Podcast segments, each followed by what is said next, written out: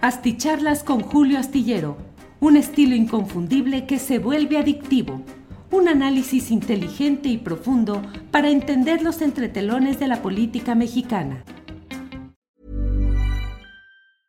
Jewelry isn't a gift you give just once. It's a way to remind your loved one of a beautiful moment every time they see it. Blue Nile can help you find the gift that says how you feel and says it beautifully with expert guidance and a wide assortment of jewelry of the highest quality at the best price. Go to BlueNile.com and experience the convenience of shopping Blue Nile, the original online jeweler since 1999. That's BlueNile.com to find the perfect jewelry gift for any occasion. BlueNile.com. Hiring for your small business? If you're not looking for professionals on LinkedIn, you're looking in the wrong place. That's like looking for your car keys in a fish tank. LinkedIn helps you hire professionals you can't find anywhere else, even those who aren't actively searching for a new job but might be open to the perfect role. In a given month, over 70% of LinkedIn users don't even visit other leading job sites. So start looking in the right place. With LinkedIn, you can hire professionals like a professional. Post your free job on linkedin.com slash people today. Asticharlas con Julio Astillero, un estilo inconfundible que se vuelve adictivo, un análisis inteligente y profundo para entender los entretelones de la política mexicana. Martes 19 de octubre y ya estamos aquí en videocharlas astilladas. Usted sabe, nuestra cita nocturna para pasar revista a algunos de los asuntos más relevantes de este día. En este caso, estamos hablando del martes 19 de octubre de 2021. Muchas gracias a quienes ya van llegando desde diferentes eh, lugares del país y del extranjero y que nos acompañan en esta noche. Medalla de oro porque es el primero que llega a el revoltoso Tintán. Dice, jajaja, ja, ja, ¿cómo coordinará su vestuario para que esté a la moda con el reclu? Medalla de plata, Enrique Iturralde. Saludos desde Querétaro, la cuna mundial del fascipanismo. Ya ve, Enrique, que las malas lenguas incluso dicen que ahí se llama Yunquerétaro. Bueno, así dicen.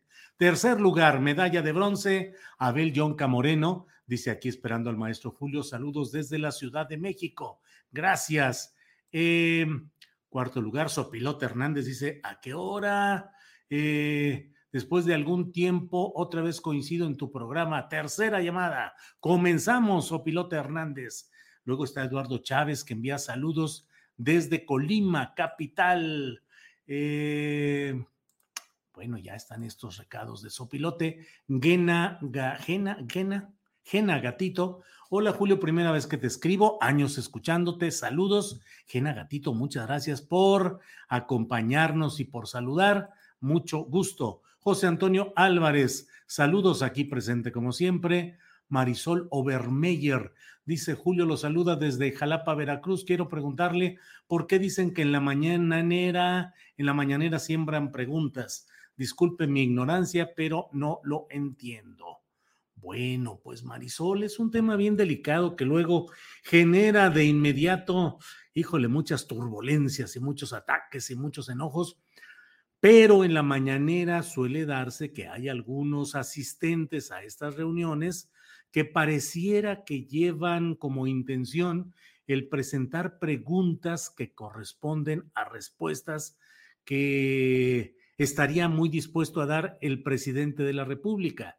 Es decir, se habla de que hay ciertas preguntas, ciertos asistentes que, como quien dice, le ponen la pelotita en el manchón de penalti para que tire el presidente. Entonces, se habla de eso y también se habla mucho, bueno, de algunos casos en los cuales pareciera que algún tipo de preguntas o propuestas al presidente de la República, pues obedecen a, a gestiones ilegítimas que hacen algunos uh, grupos o empresas o interesados. Eso es lo que dicen y que ya va a ver usted, Marisol Obermeyer, cómo me va a llover ahorita por decir lo que se menciona con mucha insistencia en este ámbito. Y hay otro segmento en el cual las preguntas son abiertas, libres y con frecuencia muy controversiales hacia lo que es el ejercicio del gobierno federal.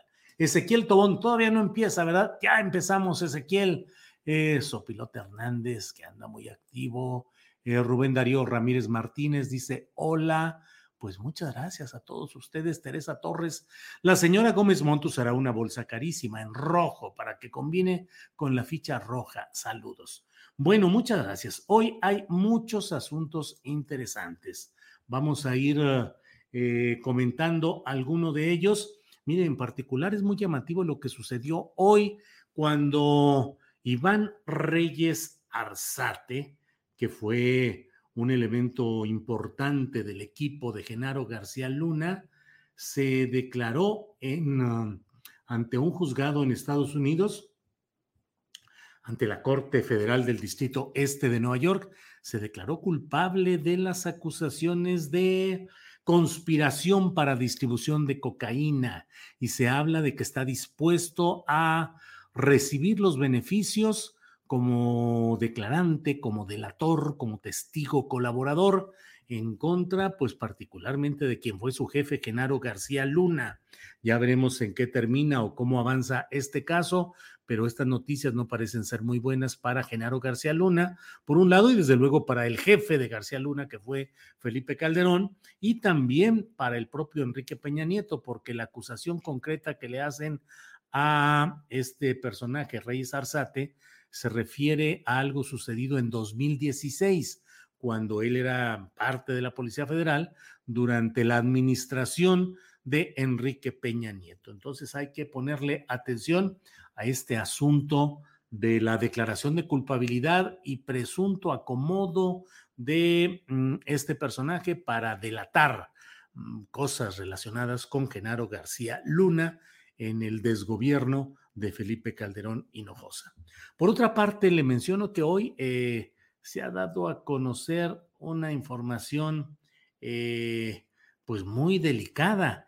El New York Times ha publicado un reportaje en el cual señala que hubo diversos funcionarios de la administración de Donald Trump que estuvieron analizando la posibilidad de enviar 250 mil soldados a la frontera con México, el muro de Trump, pero muro con sus propios militares colocados a lo largo de toda la frontera con México para impedir el paso de, mm, eh, de migrantes del sur que pretenden entrar a Estados Unidos. Le dijeron a Donald Trump, sus funcionarios y asesores, que eso equivalía a utilizar a más de la mitad de los soldados estadounidenses en activo y una sexta parte de todas las fuerzas militares estadounidenses y que eso sería el mayor uso del ejército dentro de Estados Unidos desde la guerra civil del propio Estados Unidos. O sea, un despropósito, pero lo estuvieron analizando y lo estuvieron considerando. Y por otra parte, el propio Trump se dice en este trabajo periodístico del New York Times que estuvo presionando para conseguir que le presentaran propuestas porque él estaba deseoso de, de la, una intervención militar en México, una intervención parecida a la que se ha realizado en lugares como Irak, como Afganistán, eh, con la idea de que debería de haber reacción del gobierno de Estados Unidos contra los cárteles del narcotráfico en México por la violencia generada, particularmente en este caso, en una reacción a lo sucedido lamentablemente con nueve personas de la familia Levarón en un lugar, en un en un lugar donde confluyen los estados de Sonora y de Chihuahua. Eso sucedió y dado que los nueve miembros de esta familia asesinados, como los demás integrantes de esta familia, tienen también los adultos, tienen la nacionalidad estadounidense, la ciudadanía, eh, pues entonces resulta que pues Estados Unidos, Donald Trump dijo, yo tengo que intervenir para proteger a estas familias durante aquel tiempo y de eso va la columna astillero que, híjole, les iba a decir, les recomiendo leer, pero suena muy presuntuoso. Simplemente les digo que en la columna astillero que se publica este miércoles en la jornada, pues relato las secuencias de lo que han sido hechos como una extraña, insólita visita de el director interino de la DEA a Culiacán un mes antes de que se diera el tema de del Culiacanazo con Ovidio Guzmán detenido y luego liberado. Es decir, se da primero la orden, eh, la solicitud de Estados Unidos con fines de extradición de que detengan a Ovidio Guzmán. Luego va el director interino de la DEA a reunirse con los mandos militares de la Marina y la Guardia Nacional y autoridades estatales en Culiacán, con el gobernador Quirino Ordaz como anfitrión. Y luego se da el episodio del Culiacanazo con Ovidio Guzmán como protagonista. Y luego se da el ataque contra miembros de la familia Levarón, eh, con los adultos ciudadanos estadounidenses y los niños también en esa misma condición, no de ciudadanía, pero sí de nacionalidad estadounidense. Una secuencia muy peculiar en muy poco tiempo, de ello escribo en la columna Astillero de este miércoles. Pero bueno, pues Donald Trump estaba considerando el entrar a México para castigar, para ajusticiar a los cárteles del crimen. Habló por teléfono con el presidente López Obrador, quien diplomáticamente agradeció lo que decía Donald Trump, que era el momento en el cual Estados Unidos estaba listo para entrar a una guerra y lo puso con mayúsculas en los tweets. Eh, una guerra contra los cárteles del narcotráfico, que era la hora de México y que Estados Unidos estaba listo para acompañar ese esfuerzo. Eh, creo que son datos muy relevantes para entender el momento político que vive y ha vivido México. Cierro la columna de este miércoles diciendo algo así como 2019, eh, uno de los años en los cuales México ha estado en peligro ante la intemperancia de su vecino imperial. Eh, pues vaya, imagínese usted lo que hubiera sido entrar fuerzas militares de Estados Unidos o mediante drones, como lo han hecho en otros lugares, o mediante tecnología, exterminar a los jefes del narcotráfico con riesgos de muertes civiles. ¿Qué hubiera pasado? Y mire, eh, pues la verdad es que yo procuro evitar ese hubiera y que el hipotético en estos casos, pero ¿Qué hubiera pasado si en Culiacán hubiera, se hubiera persistido en la detención de Ovidio Guzmán y hubiese habido las 200 muertes que dice el propio presidente López Obrador que pudieron haber sucedido? ¿Se imaginan el tamaño de la embestida mediática y política del vecino que diría, oye, después de este relajo que ha pasado ahí, pues tienes que acomodarte para que yo te ayude a resolver esos problemas que me afectan también a mí? Vaya, vaya situaciones y vaya hechos de los que hoy nos informa el New York Times. Por otra parte, eh, pues sigue la sesión en la Cámara de Diputados con los temas económicos eh, peliagudos, candentes, complicados y con la mayoría de Morena y sus aliados sacando adelante lo que corresponde. Se sabía que Morena con sus aliados tendría los votos básicos para aprobar el paquete económico de 2022, porque necesita nada más mayoría simple, no mayoría calificada, es decir, 51% de los votos y no dos terceras partes, como es la mayoría calificada. Bueno, pero dentro de todo esto que estamos hablando, de que va a llegar Evo Morales, el expresidente de Bolivia, depuesto por un golpe faccioso, em, viene invitado por el Partido del Trabajo y bueno, pues ya veremos cuál es el, itinerario de lo que va a ser em, Evo Morales. Mm, por otra parte, pues mire, la verdad es que el título de hoy de esta, de esta videocharla, pues eh, estuve un poco tentado a ponerlo de otra manera o, o, titular con algo diferente porque dije, es un tema muy frívolo, esto de las bolsas de la señora Inés Gómez. When you're ready to pop the question, the last thing you want to do is second guess the ring. At Bluenile.com, you can design a one of a kind ring with the ease and convenience of shopping online. Choose your diamond and setting. When you find the one, you'll get it delivered right to your door. Go to Bluenile.com and use promo code LISTEN to get $50 off your purchase of $500 or more. That's code LISTEN at Bluenile.com for $50 off your purchase. Bluenile.com code LISTEN. Millions of people have lost weight with personalized plans from Noom like Evan, who can't stand salads and still lost 50 pounds. Salads, generally, for most people, are the easy button, right? For me, that wasn't an option. I never really was a salad guy. That's just not who I am. But Noom worked for me. Get your personalized plan today at Noom.com. Real Noom user compensated to provide their story. In four weeks, the typical Noom user can expect to lose one to two pounds per week. Individual results may vary. Pero la verdad es que no. Pienso que bien vale la pena compartir reflexiones y preocupaciones. sigo sin entender y por eso dije, bueno, ¿por qué no lo voy a compartir en la videocharla? Porque lo he platicado en privado en varios lugares que digo, no concibo que se hable de una bolsa de mano de mujer que cueste medio millón de pesos. O sea, no lo concibo. Digo, medio millón de pesos para una bolsa. ¿Para qué? ¿Cuál es el fin utilitario? ¿Cuál es la ganancia personal? ¿De qué sirve traer una bolsa así? Luego me entero de una bolsa de un millón de pesos. Ah, caray, un millón de pesos. Y luego me entero que hay otra valuada en ocho millones de pesos. Creo que eso nos da idea de la locura y del desbarajuste de valores y de vivencias que tenemos en varios países y en México particularmente con estos ríos de dinero mal habido que les llegan a ciertos personajes que no encuentran mejor manera de sentirse realizados, entre comillas, o distinguidos, o influyentes, o notables, más que recurriendo al gasto, pues yo diría, inhumano. No se puede vivir en una sociedad pensando que puedes tener una, una bolsa de mano de 8 millones de pesos y andarla cargando, mientras en tu país hay tanta miseria y tanta pobreza que ciertamente tal vez puedas pensar que no es tu obligación eh, combatirla ni luchar contra ella y decir, pues yo gano mi dinero y yo me lo quiero gastar en esto, San se acabó.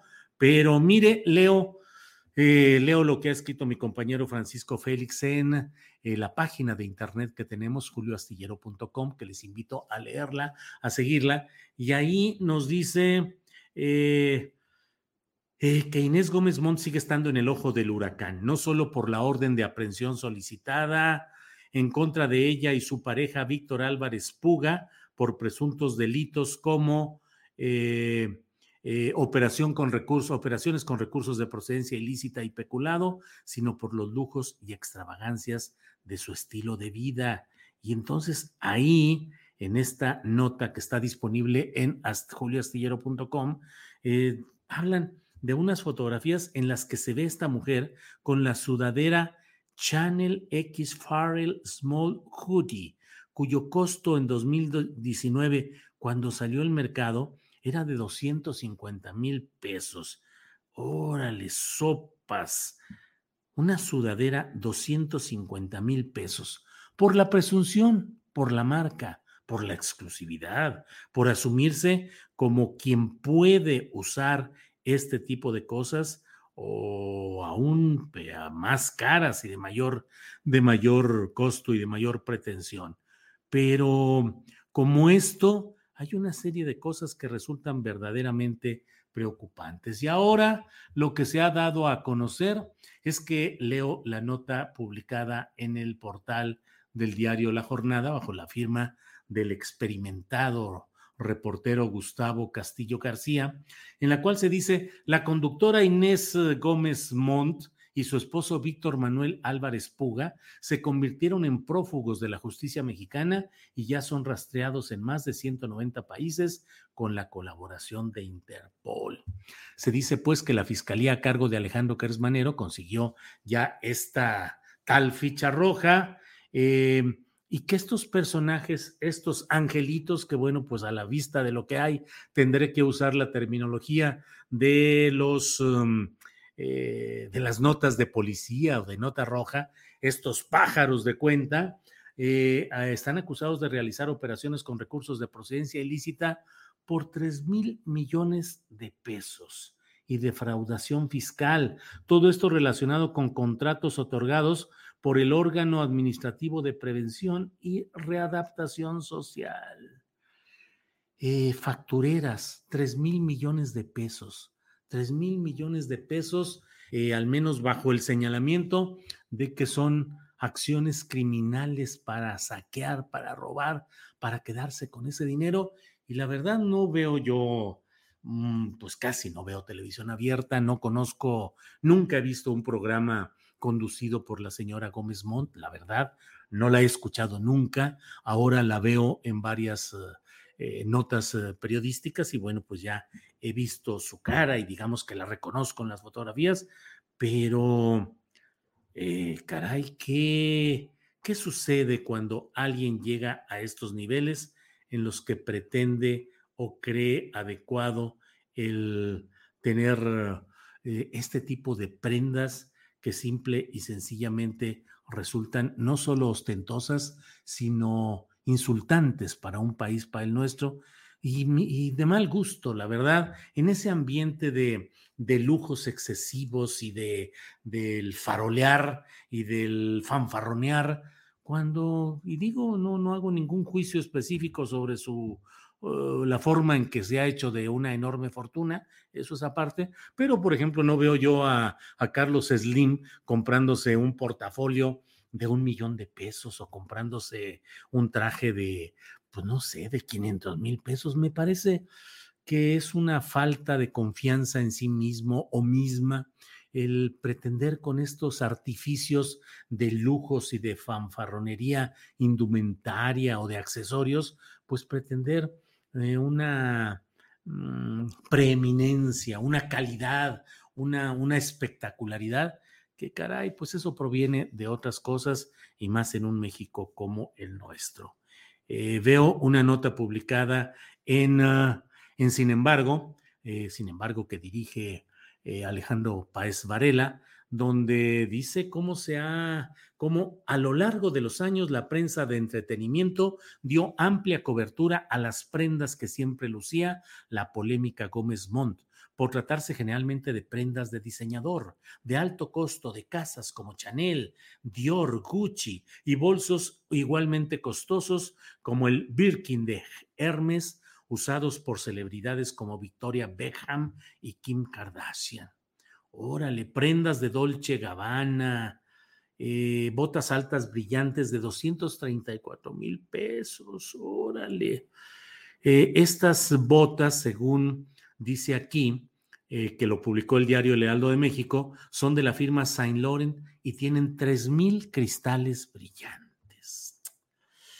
Órale, pues como esto, un montón de información. Qué lujos y qué estridencia y, y qué mal gusto y qué forma de dejarse llevar por las apariencias, por lo material, por el exceso, por el río de dinero mal habido que llega y creen que de esta manera pueden poner una cara y una actitud distinta de lo que es la delincuencia en este nivel, a este nivel tan alto.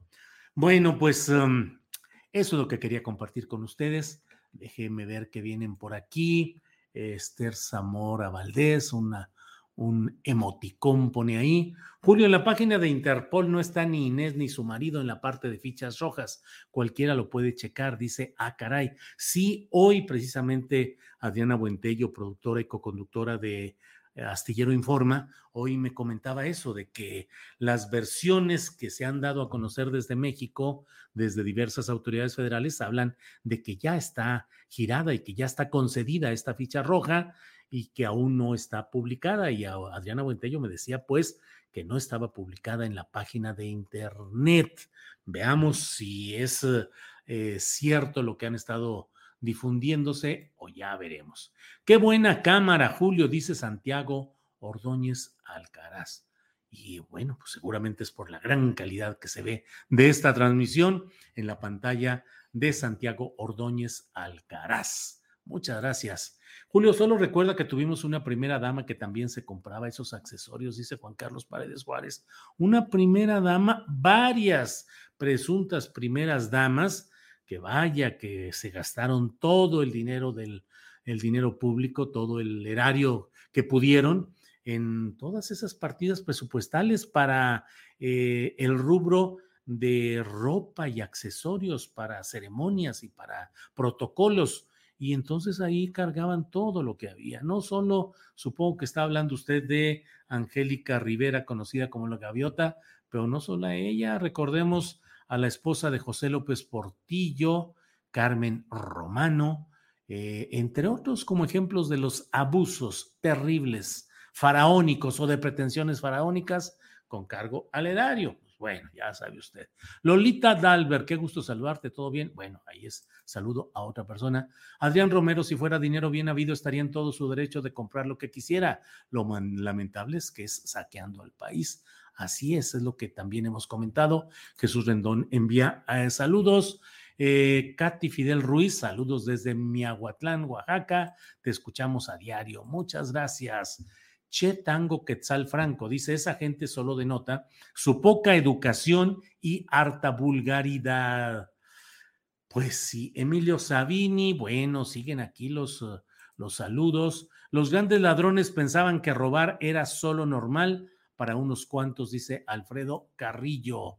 David Mendieta, gracias por las noticias. José Orduño, eh, pues la roja es la que usará. Pues sí, creo que esa es la conclusión a la que podemos llegar. Inés mm, Gómez Montt y su esposo, bueno, Inés Gómez Montt debe ir preparando todo lo que tenga en rojo para acompañar esa ficha roja y luego cuando llegue ya un penal de alta seguridad, pues veremos cuál es la cromática adecuada y seguramente veremos este esplendor de vestimentas, de accesorios, de detalles, de lujo de la gran élite mexicana que así adorna sus pillerías. Bueno, pues muchas gracias por su atención. Nos vemos mañana de 1 a 3 en Astillero Informa. Vamos a hablar sobre, eh, bueno, ¿para qué le adelanto? Vamos a tener en todo caso nuestra mesa de periodistas de los miércoles. Ya sabe usted que están eh, los compañeros Alberto Nájar, Juan Becerra Acosta y Arturo Cano. Con ellos vamos a analizar muchos de los acontecimientos informativos de estas horas, de estos días. Y vamos a tener también mañana los 15 minutos con Rubén Luengas, don Rubén Luengas, que tiene 15 minutos o lo que él quiera para hablarnos de lo que él quiera. Y a veces nos pone temas bien complicados y bien eh, que luego nos pone a temblar por la tal desmonetización de, de YouTube, pero siempre es bienvenido y siempre escuchamos con mucha atención lo que nos dice Rubén Luengas y vamos a tocar temas interesantes del día. Ya mañana verán los invitados, la invitada que tenemos de 1 a 3 en Astillero Informa. Por hoy les agradezco la atención y nos vemos mañana, mañana miércoles. Gracias. Buenas noches. Para que te enteres de las nuevas asticharlas, suscríbete y dale follow en Apple, Spotify, Amazon Music, Google o donde sea que escuches podcast. Te invitamos. Hi, I'm Daniel, founder of Pretty Litter. Did you know cats tend to hide symptoms of sickness and pain? I learned this the hard way after losing my cat, Gingy. So I created Pretty Litter, a health monitoring litter that helps detect early signs of illness by changing colors, saving you money and potentially your cat's life. Pretty Litter is veterinarian developed, and it's the easiest way to keep tabs on your fur baby's health right at home. Go to prettylitter.com and use code ACAST for 20% off your first order and a free cat toy. Terms and conditions apply. See site for details. ¿Te preocupas por tu familia? Entonces, ¿por qué darles solo huevos ordinarios cuando pueden disfrutar de lo mejor? Eggland's Best, los únicos huevos con ese delicioso sabor fresco de granja, además de la mejor nutrición, como 6 veces más vitamina D, 10 veces más vitamina E y 25% menos de grasa saturada que los huevos regulares, además de muchos otros nutrientes importantes. Así que, dales los mejores huevos. Eggland's Best, mejor sabor, mejor nutrición, mejores huevos. A visitar nuestra página julioastillero.com. Para que te enteres de las nuevas asticharlas, suscríbete y dale follow en Apple, Spotify, Amazon Music, Google o donde sea que escuches podcast. Te invitamos a visitar nuestra página julioastillero.com.